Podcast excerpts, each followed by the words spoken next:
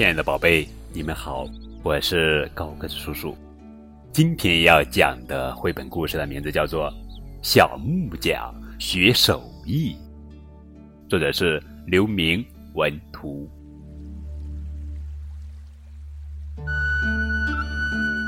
从前有一个小木匠，他听说村子里有一位老木匠的手艺啊非常高明，就跑去拜他为师。老木匠教小木匠做活，做了很多大大小小的桌子、椅子、柜子，有的圆，有的方，有的长，有的短。小木匠很聪明，手也灵巧，干起活呀很快。但是他总是觉得师傅教他的只不过是些简单的技巧，谈不上什么高明的手艺。有一天，他看见师傅。在桌子上雕花，雕出来的花纹漂亮极了。他心里想，这才是真正的手艺呢。小木匠就学师傅那样，在自己做的桌子、椅子上又刨又刻的，也刻出了好多花纹。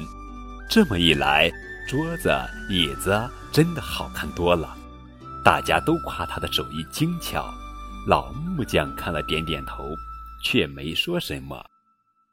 从此以后，小木匠整天忙着雕刻花纹，再也不肯老老实实的做桌子、椅子了。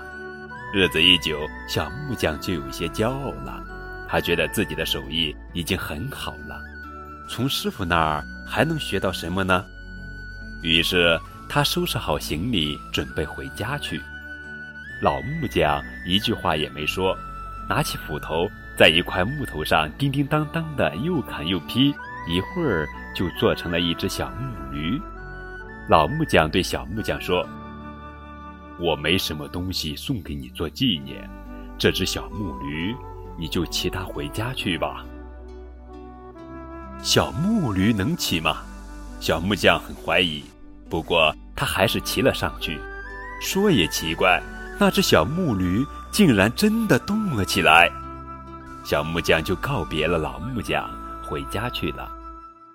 一路上，小木匠边骑边想：师傅做的小木驴虽然能骑能走，模样却不好看。我何不把它修得漂亮一些呢？小木匠停下来，取出工具，在小木驴身上又刨又刻的。他这一修，小木驴确实好看多了。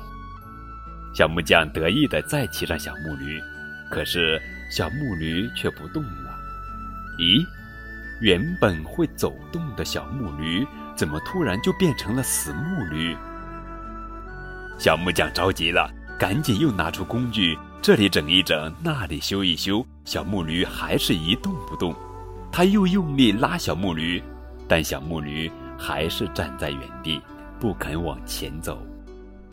小木匠呆呆地站着，慢慢的，终于想明白了，原来自己的手艺呀还没学好呢。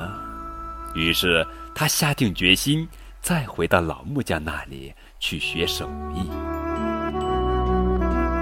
好了，宝贝，这就是今天的绘本故事《小木匠学手艺》。更多互动可以添加高慧叔叔的微信账号。感谢你们的收听。